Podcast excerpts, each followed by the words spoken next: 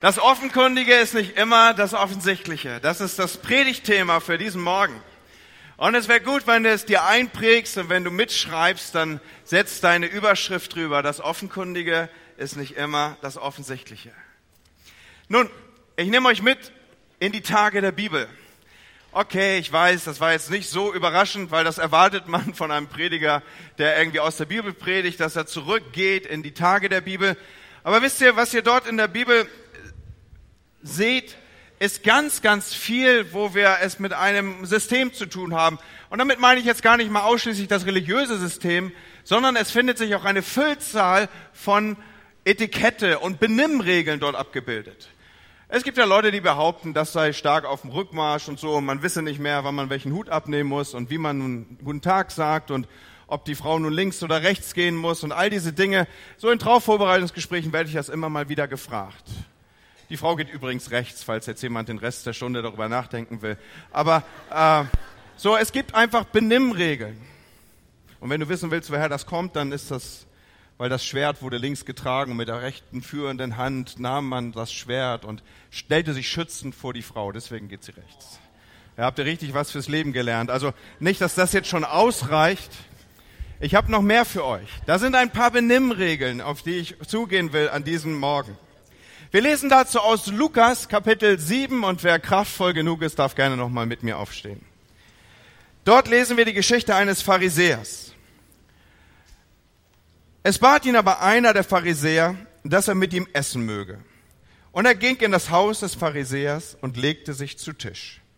Und siehe, da war eine Frau in der Stadt, die eine Sünderin war, und als sie erfahren hatte, dass er in dem Haus des Pharisäers zu Tisch lag, brachte sie eine Alabasterflasche mit Salböl trat von hinten an seine Füße heran, weinte und fing an, seine Füße mit Tränen zu benetzen und trocknete sie mit den Haaren ihres Hauptes. Dann küsste sie seine Füße und salbte sie mit Salböl. Als aber der Pharisäer, der ihn eingeladen hatte, das sah, sprach er bei sich selbst und sagte, wenn dieser ein Prophet wäre, so würde er erkennen, wer und was für eine Frau das ist, die ihn anrührt, denn sie ist eine Sünderin. Bis dahin zunächst Gottes Wort. Ich werde stärker auf diesen Text noch eingehen, aber an dieser Stelle die Einladung, euch wieder hinzusetzen. Jesus kommt hier also als geladener Gast in das Haus dieses Pharisäers. Ein religiöser Führer der damaligen Tage, ein Mensch, der es zu was gebracht hatte und der auch schon mal offizielle Einladungen aussprechen konnte. Die Parallelstelle zu diesem Text aus Lukas, Markus und Matthäus nehmen das auch nochmal auf. Dort wird uns übrigens die Information gegeben, dass dieser gute Mann Simon hieß. Also wenn ich im Folge ab und zu mal von Simon spreche, dann meine ich hier ein und die gleiche Person. Und Lukas in dem Text, den wir miteinander geteilt haben, weist ausdrücklich darauf hin, Jesus ist eingeladen. Jesus ist in damaligen Tagen schon ein bekannter Rabbi, er zieht umher und Rabbis gab es ein paar mehr, das wisst ihr, glaube ich, zu beurteilen. Jedenfalls die, die schon länger in einen Gottesdienst kommen oder auch Bibel lesen. Und dort ist also Jesus jetzt wirklich ein anerkannter Führer. In seinem Gefolge gibt es Menschen. Es heißt an manchen Stellen, dass ganz Judäa und ganz Galiläa zu ihm rauszieht. Er ist kein Unbekannter. Mit ihm schmückt man schon mal die Party. Und jetzt dieser Pharisäer, er lädt Jesus ein. Er ist ein geladener Gast. Und eine solche Einladung ist mit einer gewissen Etikette umkleidet. Da kommt man nicht so einfach rein und schlägt sich auf die Schulter und sagt, ach, übrigens, Jesus ist auch im Haus, sondern er ist schon der Ehrengast. Und alles in diesem Text deutet darauf hin, dass eben diese Einladung so an ihn ergangen ist. Und Lukas möchte das durch seine Hinführung im Text auch deutlich machen. Als Ehrengast hatte man einen besonderen Platz. Mit einem Ehrengast ging man in besonderer Weise um. Und so gab es eben Benimmregeln dafür. Das erste war üblicherweise der Kuss. Nun, in damaligen Tagen war der Kuss nicht Ausdruck inniger Liebe und irgendwie großer Zärtlichkeit, sondern er war schlicht die Begrüßungssitte, die Begrüß das Begrüßungsritual. Ein bisschen vergleichbar mit den Franzosen. Ne? Ihr wisst es links, rechts, links oder ist es rechts, links, rechts? Ich weiß es immer nicht. Deswegen kommt es bei meinen Begrüßungen mit äh, Franzosen immer zu... Äh, ich, ich brauche immer so ein paar Tage, bis ich mich dran gewöhnt hat, welche Seite nun anfängt. Ihr wisst schon, was ich meine. Ja. So, aber so dürfen wir uns das hier vorstellen. Und dieser Kuss konnte unterschiedliche Formen haben. Zwischen, je nach Abhängigkeit auch, wie die Persönlichkeiten zueinander standen. Wenn ein Gast oder eine Persönlichkeit den gleichen sozialen Rang hatte, dann war es üblich, dass man sich ein Küsschen auf die Wange gab. aber war es so, dass man jemand in besonderer Weise ehren wollte oder dass man zum Ausdruck bringen wollte, du bist hier der Ehrengast und ich bin der, der dich ehrt, dann gab man einen Kuss auf die Hand. Das seht ihr manchmal beim Zuckerfest oder sowas bei unseren äh, muslimischen oder auch türkischen Mitbürgern. Wenn dort Kinder ihre Eltern oder Opa und Oma begrüßen, dann ist das gewöhnlich ein Kuss, der auf die Handfläche geht. Habt ihr vielleicht schon mal beobachtet. Und in ähnlicher Weise auch hier, das ist eine alte orientalische Sitte, das ist nichts Ungewöhnliches. Und in den Tagen der Bibel, wir müssen ein bisschen aufpassen, dass wir die Bibel nicht nur mit unserem westlichen Denken, sondern schon aus dem orientalen, aus dem semitischen Hintergrund lesen. Dort war es üblich, dass man einer Person, die man als höher achtete, einer Person, die man ehren wollte, auf die Hand küsste. Übrigens auch der berühmte Judaskuss ist kein Kuss auf die Wange, sondern ist ein Kuss auf die Hand, weil hier will ja der Schüler, der Jünger seinem Rabbi, er begrüßt ihn ja ausdrücklich als Rabbi in dieser Szene, wenn ihr es nochmal nachlesen wollt, er will seinem Rabbi Ehrerbietung erweisen und seinem Rabbi Ehrerbietung zu erweisen, machte man immer über den Handkuss. So, also der Kuss, diesen als Ritual auszulassen, das war gleichbedeutend damit, jemand zu ignorieren oder zu sagen, du, du, du bist bei mir nicht auf der Rechnung. In unsere Kultur übertragen wäre das vielleicht so, dass jemand in dein Haus kommt und äh, du bist vertieft in irgendwie äh, FIFA 23 oder was auch immer und spielst irgendwie an der Spielkonsole und jemand ist da und ist der geladene Gast deines Hauses, aber es kümmert dich überhaupt nicht, ob der nun im Wohnzimmer steht oder nicht. So gegenüber jemand, der irgendwie ein Freund war oder mit dem man so auf Buddy unterwegs war, einem vorbeikommenden Gast gegenüber, der zufällig reinschneide, mag das eine Unaufmerksamkeit gewesen sein oder irgendwie etwas, was mal vorkommen kann. Aber gegenüber einem geladenen Gast war das eine bewusste Beleidigung, Leute. Und nun kommt hier noch etwas dazu, da doppeln sich jetzt Dinge. Es gehörte nicht einfach nur zur Etikette, jemand zu begrüßen, sondern es war auch Teil der guten Kinderstube, dass man vor einer Mahlzeit einem Gast oder überhaupt sich die Füße wusch. Jeder, der am Essen beteiligt war. Nochmal zur Erinnerung, man lag zu Tische. Und äh, meistens ging man irgendwie in Flipflops oder sowas durch die Gegend. Also nicht diese, äh, die wir heute kennen, sondern das war so eine römische Form von Flipflop, ja. Und äh, aber in jedem Fall waren die Füße staubig. Und äh, es war höchst unappetitlich beim Essen auf die ungewaschenen Füße seines Tischnachbarn zu schauen. Und äh, so war es einfach Teil der guten Kinderstube, dass man die Füße wusch vor dem Essen, so wie wir uns heute vielleicht die Hände waschen würden vor dem Essen, bevor wir nach dem Brot greifen oder in die Erdnüsse, in die schon viele andere gelangt haben. Ihr wisst schon, was ich meine. Ja. So, also und je nach Status übergab man das einem Diener oder aber wenn man jemand besondere Ehre erweisen wollte, dann machte man das als Gastgeber selber. Man drückte dadurch die besondere Wertschätzung aus. Ein ganz fauler oder arroganter Gastgeber hätte auch sagen können, du weißt ja, wo das Wasser ist, ne? wasch dir eben die Füße, damit wir alle was davon haben, wenn wir gleich zu Tische liegen. Und zum Schluss, um so ein bisschen die Etikette-Regeln hier nochmal vollständig aufzublenden, war es eben so, dass man Öl reichte, Olivenöl war es meist, und damit wischte man so übers Haar, übers Gesicht, oh, Entschuldigung. Und äh, dann war es eben so, dass man sich auch nochmal die Hände, und das war hoch erfrischend in Zeiten, wo Deo und Duschkultur noch nicht so entwickelt war. Und in dieser Geschichte nun kommt Jesus als geladener Ehrengast in das Haus. Aber im Haus des Pharisäers Simon erwartet ihn kein, keine Begrüßung, kein Kuss zur Begrüßung, kein Wasser für die Füße, kein Öl für die Hände. Und Leute, das sind keine kleinen Versäumnisse, die mal vorkommen können irgendwie, weil man mit dem Braten noch nicht fertig ist, sondern hier handelt es sich um bewusste konfrontative, wie soll ich sagen, um, um ein, eine bewusste Beleidigung, so kann man es sagen. Das waren keine bewussten kleinen Versäumnisse, über die man irgendwie hinweggehen könnte, sondern das ist nur als ein bewusster Schlag ins Gesicht von Jesus zu werten. Allen Anwesenden war das auch bewusst. In einem Kommentar zum Lukasevangelium habe ich an dieser Stelle gelesen, Jesus wurde bewusst beleidigt, wodurch die Atmosphäre unter den versammelten Gästen spannungsgeladen war. Der Krieg war erklärt und nun warteten alle auf die Reaktion von Jesus. So die Spannung im Raum ist mit Händen zu greifen. Solche Festessen übrigens waren öffentlicher Natur. Es war so, dass man in diesen kleinen Gemeinschaften, in denen man lebte, es ohnehin nicht verheimlichen konnte, dass irgendwie ein hoher Gast im Haus war. Und ihr müsst euch das so vorstellen, als wenn Nicolas Cage, der kommt jetzt zu den Filmfestspielen, glaube ich, nach Oldenburg, wenn der in der Stadt ist, dann kriegt man das mit. Zumindest Leute, die an der Stelle interessiert sind. So, Jesus is in the house, ja, so das sprach sich rum und man ging auf diesen Hof zu. Man konnte so wie bei ARD und ZDF in der ersten Reihe teilhaben, so ein bisschen als würde man heute die Gala blättern, ja, und man konnte das mitwirken, konnte das mitsehen, wenngleich man tatsächlich vor Ort nicht eingeladen war.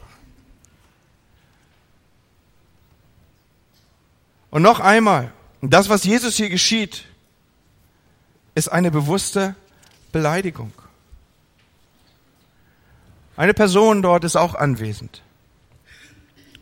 Sie nutzt diesen öffentlichen Charakter, den diese Veranstaltung hat, die dieses, die diese, dieser Empfang, die dieses Essen hat, wenn auch nur als Zaungast. Und Lukas stellt sie uns vor als Sünderin. Nun muss man ein bisschen den Sprachgebrauch der Bibel lesen und die Umschreibung der damaligen Tage zu deuten wissen, dass man weiß, diese Umschreibung, sie ist eine Sünderin, bedeutet nur eins. Sie ist eine Prostituierte und sie verdient ihr Geld damit, dass sie ihren Körper verkauft. Und offensichtlich hatte sie von den Lehren von Jesus gehört. Sie fühlt sich angezogen von Jesus. Sie, sie strebt auf ihn zu. Vielleicht war dieses sogar am gleichen Tag passiert. Vielleicht war es der Tag, wo sie Jesus zugehört hat, was er zu sagen hat, wie er als Rabbi lehrt. Und wir wissen aus der Schrift, dass er eine Lehre hatte in Vollmacht, dass er andere Dinge sprach, dass er den Vater vorstellte, dass er von Liebe sprach. Leute, die Menschen sind aufgewachsen und hochgewachsen und waren umgeben von einem zutiefst religiösen System, das davon bestand von, das, das, das, bestand immer nur aus richtig und falsch und man musste sich irgendwie bewegen und den lieben Gott austricksen durch allerlei mögliche Regeln. Und in diese Zeit nun spricht Jesus ein anderes Evangelium. Er hat eine andere Art der Verkündigung. Er macht das Wesen und die Liebe Gottes sichtbar. Und ich stelle mir vor, wie diese Frau zutiefst berührt ist in ihrem Herzen von der Botschaft von Jesus. Und wie das Fragen in ihr auslöst. Vielleicht die Frage, die bis dahin geht, warum ist es so weit gekommen, wie es gekommen ist? Leute, lassen wir uns da an dieser Stelle nichts erzählen. Niemand legt es darauf an, Prostituierte zu werden. Niemand wacht morgens auf und denkt, heute wechsle ich den Job. Irgendwann war diese Frau mal das Kind von Eltern. Und die Eltern hatten Träume und Hoffnung für dieses Kind. Vielleicht ist sie von einem Ehemann verstoßen worden und dies war die einzige Möglichkeit, überhaupt finanziell über die Runden zu kommen. Niemand schaute eine verstoßene Frau an. Vielleicht hat sich auch ihr Herz verhärtet und es war der einfachste, leichteste Weg, an Geld zu kommen. Wie und was auch immer, ich weiß es am Ende nicht wirklich zu deuten, aber mit Sicherheit weiß ich, dass diese Frau weiß, was Ablehnung ist. Diese Frau weiß, was es bedeutet, wenn man nicht willkommen ist. Diese Frau weiß, was es bedeutet, wenn man bruskiert wird. Und genau das erlebt sie mit in der ersten Reihe im Blick auf diese Festgesellschaft. Und sie erlebt es mit an Jesus. Und ich stelle mich hinein in das, was ihre Gedanken sein müssen. Da ist Jesus, der verkündigt hat von Liebe, der gesagt hat, sie darf neu Tochter des Allerhöchsten sein, der wertschätzend gesprochen hat, der davon gesprochen hat, dass es einen neuen Anfang gibt der davon gesprochen hat, dass das Leben immer die Chance hat auf den nächsten Step. Dass man bei Gott nie zu kurz kommt und dass Gott immer wieder sagt, mach es nochmal, mach es neu. Und vielleicht hat diese Frau an diesem Tag eine überwältigende, lebensveränderte Begegnung mit der Liebe Gottes gehabt. Und nun hört sie, wie Jesus bei diesem Essen anwesend ist und es zieht sie dorthin. Sie würde in einer Million Jahre nicht eingeladen werden zu einem solchen Essen. Aber sie nimmt ihren ganzen Mut auf und kommt an den Hof des Pharisäers hier. Und jetzt wird sie Zeuge, wie Jesus von Simon behandelt wird.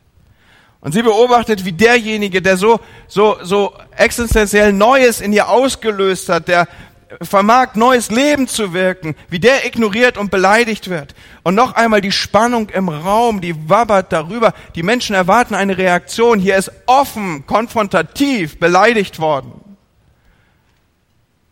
Wird es eine Bemerkung von Jesus dazu geben? Wie wird er darauf reagieren? Und wir bekommen diese Nachricht nicht. Wir lesen keine dieser Informationen in der Schrift. Jesus tut es nicht. Er nimmt die Demütigung ohne Protest hin. Und wir erleben auch nicht, dass sich irgendeiner auf die Seite von Jesus stellt, irgendeiner eintritt und sagt, Simon, hallo, also wenn ich dich darauf hinweisen darf, dir ist ja gerade so ein bisschen die Etikette entglitten. Oder der ihn nochmal so zur Seite nimmt und sagt, Simon, ist noch nicht alles verloren, ja, lass wenigstens noch ein bisschen Öl rüberwandern. Und diese Frau kann das nicht ertragen. Sie, sie, sie starrt wie gebannt auf diese Szene. Und ihre Liebe und ihre Hingabe und ihre Wut oder was auch immer drängt an die Oberfläche. Was kann sie tun? Nun, sie kann da nicht reinmarschieren und Jesus einfach einen Begrüßungskuss geben. Das wäre anmaßen und was würden auch die Leute denken, die da an der Tafel sitzen? Wie würden die das interpretieren? Aber hier kommt ein spontaner Gedanke und jetzt müssen wir, die Predigt wird in Folge ein wenig davon leben, dass du dir genau vorstellst, wie ist die Szene hier von Lukas beschrieben. Die liegen dort zu Tische und die Gesichter sind einander zugewandt und auch dem Essen zugewandt, die Füße so ein wenig nach hinten und sie, sie weiß, an das Gesicht komme ich nicht ran, aber sie um, ergreift die Füße, sie, sie entschließt sich zu handeln. Und Jesus, der auf dem Kissen liegt, wobei die Füße so vom Tisch wegzeichnen, er erlebt plötzlich, wie eine Frau sich zu seinen Füßen niederkauert, die das hier mitgekriegt hat und das gesehen hat. Und jetzt umgreift sie die Füße und alle kriegen das mit, was hier gerade läuft.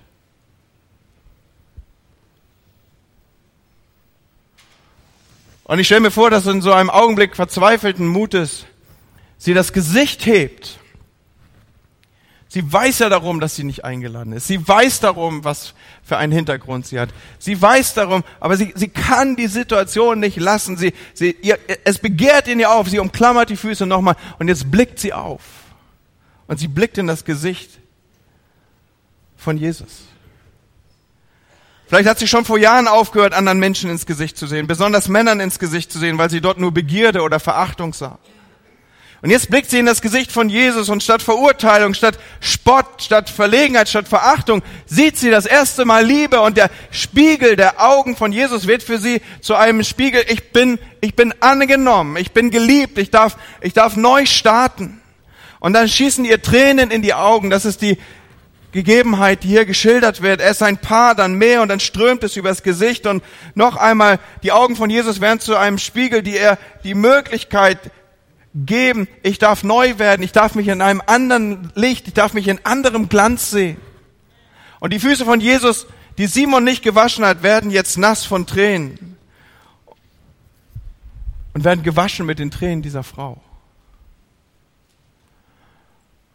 Und irgendwann wird sie sich bewusst, was sie da eigentlich macht. Und jetzt macht sie sich Gedanken, wie, wie kriege ich das wieder trocken? Normalerweise wuschst du die Füße und dann nahmst du ein Handtuch und damit wurden die Füße getrocknet. Aber es hatte keinen Sinn, um ein Handtuch zu bitten, weil Simon würde keins geben. Und spontan lässt sie ihr Haar herab, öffnet sie ihr Haar. Da haben wir wieder einen Verstoß gegen die Etikette damaliger Tage. Eine verheiratete Frau und überhaupt eine Frau in der Öffentlichkeit zeigte nicht ihr Haar. Wenn du als Frau, als verheiratete Frau einem anderen Mann dein offenes Haar gezeigt hast, dann galt das als Scheidungsgrund. Es galt als provokativ. Und jetzt müssen die hier versammelten Männer mit dieser Szene umgehen. Und als Zuschauer wissen sie genau, womit diese Frau ihr Leben verdient. Die Frau hat vielleicht viele Male ihre Haare herabgelassen für Männer, die dafür bezahlt haben. Und nun tut sie es ein letztes Mal und trocknet Jesus damit die Füße. Und jetzt denkst du, Moment mal an, die habe ich im Mittelteil was nicht mitgekriegt. Wieso sagst du ein letztes Mal? Weil wir in Folge davon lesen, dass sie eine Alabasterflasche mit sich führt, die sie zerbricht. Normalerweise nahm man von diesem Gefäß und füllte etwas in ein kleineres Gefäß ab, was man als Frau, als Prostituierte bei sich trug. Was sie hier macht, ist, sie zerbricht ihre Arbeitsgrundlage. In Zeiten, wo Männer nur gewaschen waren, wenn die zufällig mal in den Fluss fielen, ja, äh, war das, war das lebensnotwendig, dass du solch ein Parfüm mit dir trugst, um überhaupt deiner Arbeit nachzugehen als Prostituierte. Und sie, sie nimmt dieses Gefäß und sie zerbricht es Sie zerbricht diesen Teil ihrer Berufsausstattung und sie leert es aus. Und dieser Akt, Freunde, ist von großer Bedeutung. Sie wird es nicht mehr brauchen. Sie schüttet ihr altes Leben weg. Was für eine Szene. Und was macht eigentlich der Gastgeber? Was um alles in der Welt macht eigentlich Simon? Dieser fromme Kerl. Der den Jesus eingeladen hat. Interessanterweise, obwohl das Essen nicht ganz nach Plan läuft, bleibt Simon, ich würde mal sagen, so hanseatisch durchaus verhalten in seiner Reaktion. Und Lukas berichtet uns auch nicht, warum Simon Jesus so schäbig behandelt. Man kann darüber eigentlich nur spekulieren. Vielleicht hat Simon vor, bewusst ein Beispiel zu setzen, wie man mit diesem rumreisenden Rabbi, der glaubt, er sei was Besonderes, umgeht. Vielleicht will er ein Beispiel setzen vor seinen Kollegen. Was macht eigentlich Simon?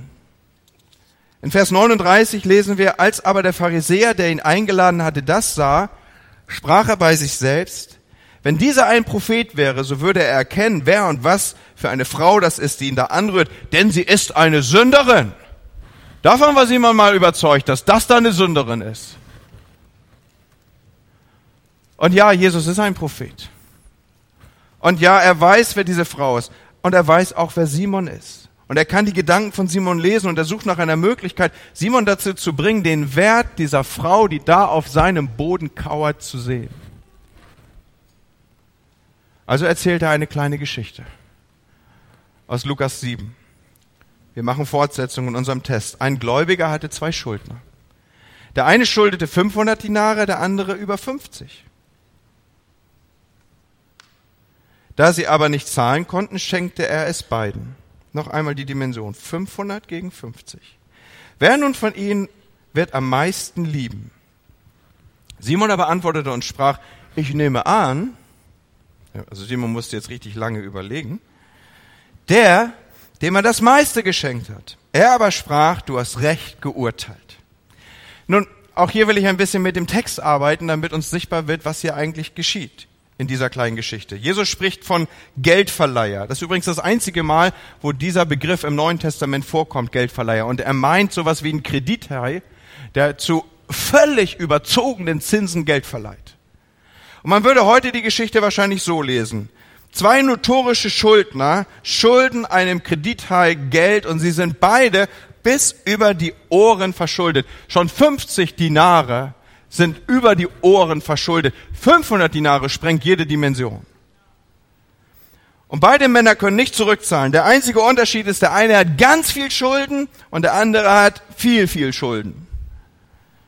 Und als sie nicht zahlen konnten, so erzählt Jesus hier weiter, und sich darauf einstellen, dass sie ins Gefängnis müssen, denn das war damals notwendige Bedingung, wenn man nicht zahlen konnte, sich nicht auslösen konnte mit durch und Familie und Kinder, die man in Zahlung geben konnte, dann dann würde man eben im besten Fall im Gefängnis landen. Und jetzt macht dieser Kreditteil ein Angebot, dem man nicht widerstehen kann. Er entlässt die Schuld. Und jetzt fragt Jesus Simon, wer ist wohl am meisten aus dem Häuschen, Simon? Eine ganz einfache Geschichte, ja, 500 zu 50. Und jetzt die Frage, wer ist am meisten aus dem Häuschen? Und Simon muss jetzt richtig lange überlegen. Das, den Punkt hatten wir schon, ja. Und äh, jetzt kommt er eben und sagt, ich vermute, ja, oder wie gesagt, Luther sagt, ich nehme an, der der mit der größeren Schuld. Und Jesus, er nimmt die Sache mit Humor, ne? Er sagt, du hast recht, Simon, gut gemacht, oder heute würde man sagen, richtig, ne? So, also er würde jetzt irgendwie lobend auf Simon eingehen. Und jetzt schließt sich eins der großartigsten Gespräche der, ganze, der ganzen Bibel an. Und jetzt brauche ich nochmal eure volle Konzentration. Im Text steht, dass Jesus sich der Frau zuwendet, während er weiter mit Simon spricht. Vers 44. Und sich der Frau und sich zu der Frau wendend, sprach er zu Simon, siehst du diese Frau? Was passiert, wenn ich mich mit dir unterhalte und ich fixiere dabei eine andere Person oder einen anderen Gegenstand? Weißt du, was wie ein Naturgesetz zur Geltung kommen wird? Du wirst, obwohl ich mit dir rede, während ich das andere fixiere, da unmittelbar hinschauen. Du wirst wissen wollen, was ich angucke. Du wirst deinen Blick dahin wenden. Und genau das macht Jesus hier. Die Dynamik in diesem Gespräch und die Dynamik, die in diesem Gespräch liegt, wird erst sichtbar, wenn man sich diese Szene bildhaft vor Augen stellt. Und interessant, der Heilige Geist lässt uns das ja hier so aufschreiben. Und sich der, zu der Frau wendend, sprach er zu Simon, spricht also mit Simon, während er der Frau den Blick zuwendet. Und was passiert jetzt? Indem Jesus die Frau anschaut, während er weiter mit Simon spricht, zwingt er Simon dahin zu schauen, wo er hinschaut und das zu sehen, was er sieht. Und er lädt Simon ein zu sehen, dass das, was da auf seinem Fußboden liegt, ein absolut kostbarer Besitz von Gott ist, etwas von unschätzbarem Wert. Und jetzt fragt er Simon diese Frage, siehst du diese Frau? Und nein, Simon sieht sie nicht. Er sieht Ausschussware. Er sieht eine Prostituierte. Er sieht eine Frau, die bei ihm wahrscheinlich nicht mal die Katze füttern dürfte. Er sieht nichts von dem, was Jesus sieht. Und jetzt fängt Jesus an, mit ihm zu sprechen. Und immer noch fixiert er die Frau. Ich bin in dein Haus gekommen und du hast mir kein Wasser für meine Füße gegeben. Jesus ist hier übrigens echt zurückhaltend. Er weist nicht darauf hin, dass er eigentlich als Ehrengast geladen war und dass man ihm entsprechend entgegenkommen müsste. Er sagt nur, Simon, wenigstens ein bisschen Wasser hättest du mir zur Verfügung stellen können. Wenigstens ein bisschen Wasser, so wie man es für einen Gast von niedrigem Stand getan hätte. Und sie hat meine Füße mit Tränen benetzt und mit ihren Haaren getrocknet. Du hast mir keinen Kuss zur Begrüßung gegeben. Wenn Simon sich Jesus ebenbürtig empfunden hätte, dann hätte er ihm wenigstens auf die Wange geküsst, aber Simon hat diesen Kuss völlig ausgelassen. Sie aber hat nicht aufgehört, mir die Füße zu küssen, seit ich hier bin, und die Frau kniet immer noch am Boden und umkauert dort die Füße von Jesus, während Tränen fließen bzw. geflossen sind. Du hast mein Haupt nicht mit Öl gesalbt, aber sie kam mit kostbarem Öl. Sie nahm nichts Billiges, sondern das Beste, und sie hatte und hat alles gegeben. Es kostete sie ihr altes Leben, ihren, die Grundlage ihres Arbeitslebens, ihres Lebensunterhaltes hat sie hier zerbrochen. Und wie schon gesagt, diese Handlung, sie stellt das Versprechen eines neuen Lebens dar. Und jetzt kommt Jesus hier ins Finale und er sagt, ihre große Schuld ist ihr vergeben. Ihre große Schuld ist ihr vergeben. Aber bitte habt ein bisschen im Hinterkopf, Jesus hat eine Geschichte erzählt von jemand, der große Schuld hat und der ganz große Schuld hat. Und Leute, es ist ganz wichtig, hier jetzt darauf zu achten, was Jesus nicht sagt. Er sagt nicht, Simon, du bist schon ein feiner Kerl. Simon, du bist schon ein gerechter Typ. Du kommst schon durchs Leben. Eigentlich hat Gott einen guten Fang mit dir gemacht, Simon. Und wie du so eintrittst für die Gesetze und so. Du hast doch eigentlich kaum gesündigt und Gnade brauchst du nur am Rande und für Ausrutscher mal. Das Problem, was sich hier in diesem Text abbildet, ist, dass Simon nicht realisiert, was das Offensichtliche ist. Das Offenkundige ist nicht immer das Offensichtliche.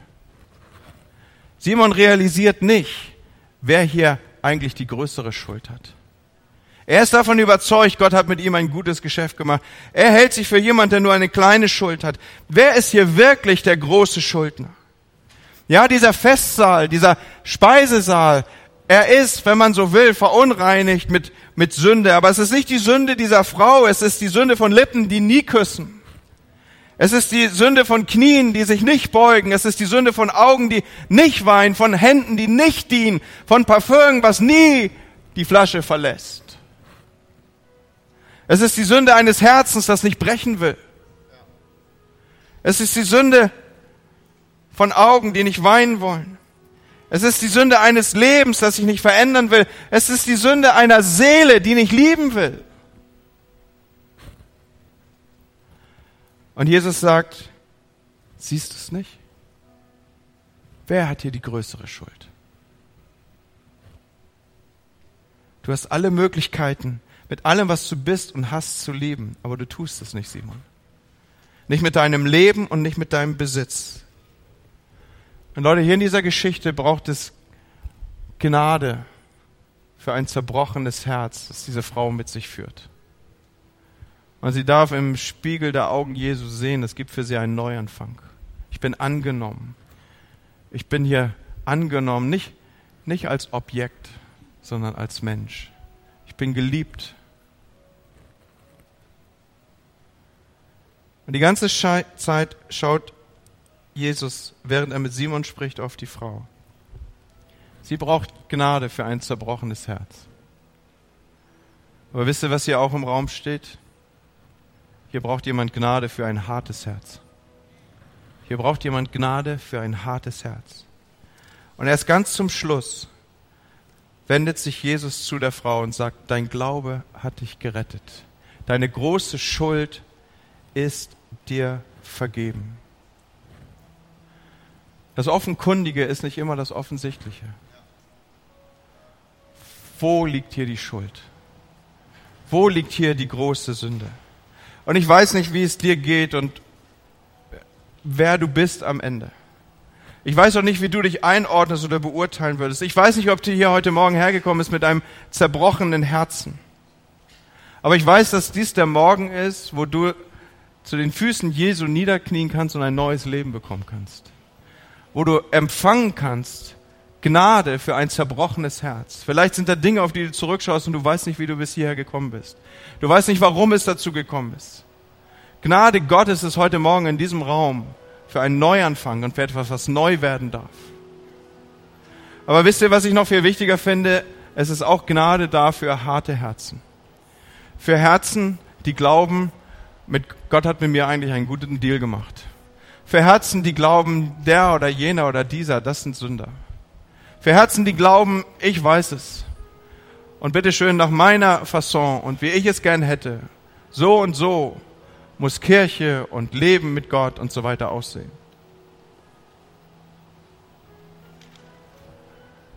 Das Finale dieser Textstelle ist ja dies, dass Jesus sagt, wem viel vergeben ist, der liebt auch viel. Und ich habe das viele, viele Jahre so gelesen, dass ich gedacht habe, naja klar, die Frau liebt viel, weil ihr es viel vergeben. Aber ich glaube, dass diese Textstelle auf was anderes abzielt. Sie spielt immer noch auf Simon ab. Simon ist derjenige, dem die ganze Rede von Jesus hier gilt. Und diese Aussage, wem viel vergeben ist, der liebt auch viel, die gilt gar nicht so sehr der Frau, wenn auch. Aber die gilt umso mehr dem Pharisäer. Und Jesus will ihm was deutlich machen. Er will ihm deutlich machen, sieh mal, wenn du sehen würdest, was das Problem ist, wenn du sehen würdest, wo Sünde ist, wenn du sehen würdest, wie viel Schuld in deinem Leben ist, wenn du sehen würdest, dass schon das, dass du glaubst, dass du was Besonderes bist, dass du glaubst, dass du gerecht bist, wenn das schon den Keim des Stolzes in sich birgt, wenn du das sehen würdest, dann wüsstest du, wie viel Vergebung du brauchst und wie viel Vergebung nötig ist. Und daraus resultierend, aus diesem Wissen, würdest du viel mehr lieben, als du es bis jetzt tust. Und Freunde, ich möchte jemand sein, der sich dessen bewusst ist und der viel mehr liebt. Und ich möchte, dass wir eine Kirche sind, die sich ihrer Vergebungswürdigkeit bewusst ist und die weiß, dass sie aus der Gnade lebt. Und deswegen darf hier auch jeder kommen. Come as you are. Jeder darf hier rein, jeder darf sein, wie er ist. Er muss nicht bleiben, wie er ist, aber er darf kommen, wie er ist. Und ich möchte, dass dieses Haus bekannt ist als ein Ort, wo man hinkommen kann und wo man mit zerbrochenen Herzen kommt und sich zu den Füßen Jesu niederwirft. Warum? Weil da Menschen sind, die viel lieben, weil wir verstanden haben, dass wir aus der Gnade leben. Dazu helfe uns Gott, Leute. Wir wollen miteinander beten.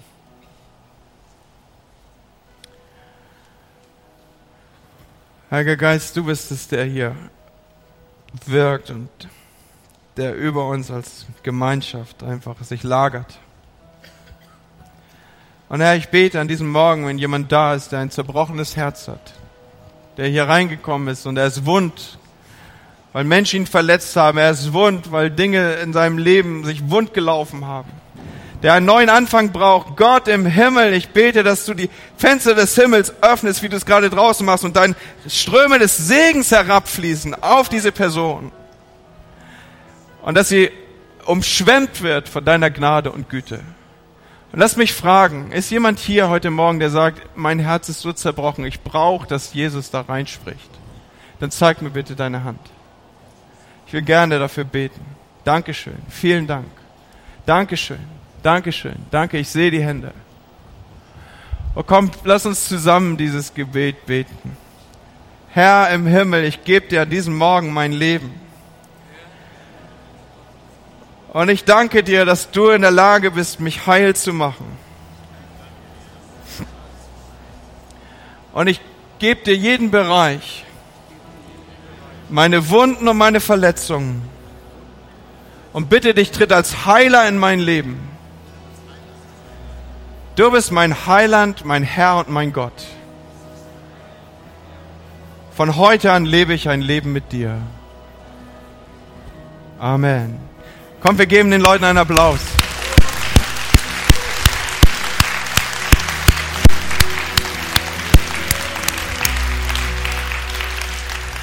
Aber ich habe davon gesprochen, dass Menschen Gnade für ein hartes Herz brauchen.